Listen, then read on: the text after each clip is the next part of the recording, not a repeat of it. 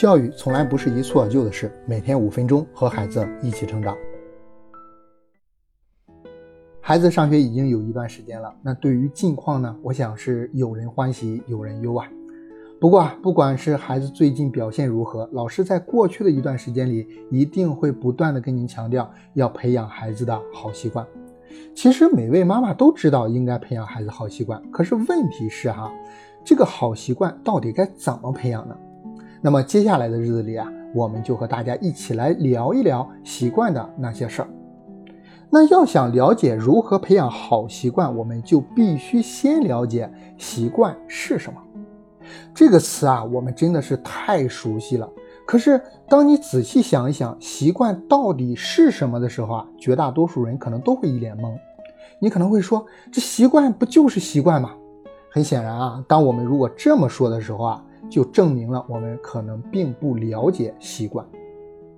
那么，我们先来看一个心理学家的研究，也许能够找到一些答案。心理学家将一只老鼠放在迷宫里，那在迷宫的尽头啊放了一块巧克力，可想而知，这只老鼠一定会这探一探，那闻一闻，努力的找到这块巧克力。大家能想到动画片《猫和老鼠》里面老鼠杰瑞找吃的那个形象吧？和它差不多哈。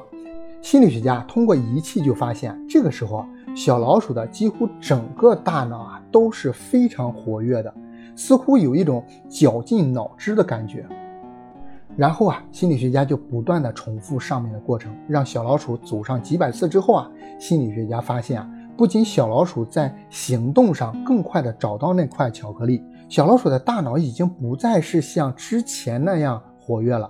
而只有负责记忆的那块脑区啊，仍然处于活跃状态。那这就说明啊，小老鼠在努力的回忆这个路怎么走，对吗？那然后心理学家又继续重复这个实验，结果惊奇的发现啊，小老鼠在迷宫里面已经能够像我们早上起床从卧室走向厕所那样简单直接的找到巧克力，而且。此时的小老鼠的大脑已经不再活跃了，几乎处于一个平静的状态。那包括我们刚刚说负责记忆的脑区，似乎小老鼠找到巧克力的这个过程已经是不需要经过大脑的自动化的行为了。是的，小老鼠从开始到最后啊，它已经形成了走迷宫的这个某个习惯，就是按照某个步骤来走，在某个路口向某个方向转弯。从而呢，能够到达有巧克力的那个尽头，这个过程啊，不加思索，自动化的进行。所以啊，我们说的习惯其实就是一系列的自动化的行为，不需要思考，不需要记忆，不需要去做任何的判断等等。当然啊，这一系列的行为也有可能是动作，也有可能是思维方式，也有可能是语言等等。那听完这个实验，你可能也能猜到我们为什么会有习惯呢？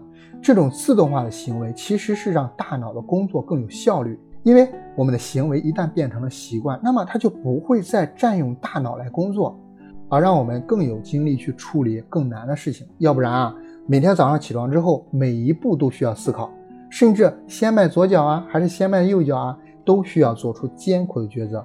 你想这一天得有多低效，做事得有多慢，对吗？这也就不难理解，有研究就发现说，我们一天的生活当中啊，至少有百分之四十的行为啊是习惯的产物。那说到这里啊，也就解决了一个家长非常头疼的一个问题。有家长就发现，为什么孩子自己做事那么磨蹭呢？很多家长觉得啊，孩子穿个衣服啊，穿个鞋，浪费了好久的时间，也让他们很崩溃哈。现在明白了吗？真的不一定是孩子故意。是因为对于孩子来说啊，这些行为还没有成为习惯，每个动作还需要去思考或者回忆，甚至是需要去做抉择，下一步该做什么，这就必然会慢下来啊，而且很容易受到外界的影响。不信啊，你也可以试一试，做每一个动作之前有意识的判断思考一下，你会发现你可能比孩子做的还要慢。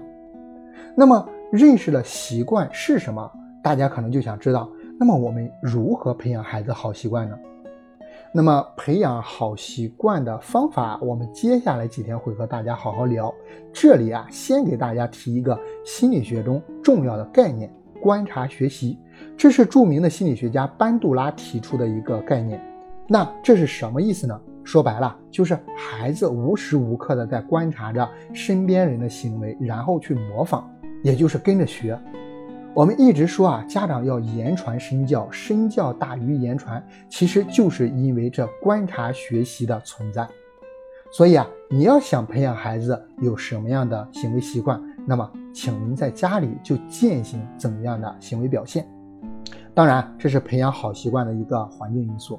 而对于我们主动培养某些好习惯来讲，还需要更详细的方法。那么我们明天和大家详细聊。最后啊，我们在这里跟大家交代清楚一些事情。很多人会把习惯和规矩啊、优秀的品质啊，甚至一些能力啊等等放在一起来谈。习惯的确与他们啊有很多重叠之处，但是我们回到习惯的本质上来，它是一系列的自动化的行为。立规矩可以帮助我们培养习惯，守规矩也有可能是一种习惯而已。一个人呢，也会因为养成一系列的习惯而表现出来某些优秀的品质或者能力，但是他们各自啊有各自的规律。那因此呢，在整个课程当中啊，我们要将习惯培养、规矩的建立、品质或者能力的培养分开来谈。那这样会帮助大家更清晰、更容易的掌握科学的方法。你会发现啊，当一个孩子遵守规矩、有良好的习惯，还有优秀的品质、较强的能力，那么这个孩子一定差不了，对吗？好了，今天的话题啊，就给大家聊到这里了。如果您还有什么想聊的、想问的、想分享的，可以。感谢您的聆听，京师博人陪您和孩子一起成长。